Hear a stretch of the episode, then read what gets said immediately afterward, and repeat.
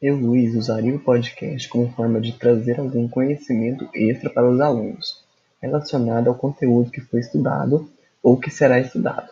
de forma a complementar o conteúdo dos alunos com algo que geralmente não daria tempo para ser visto em sala de aula.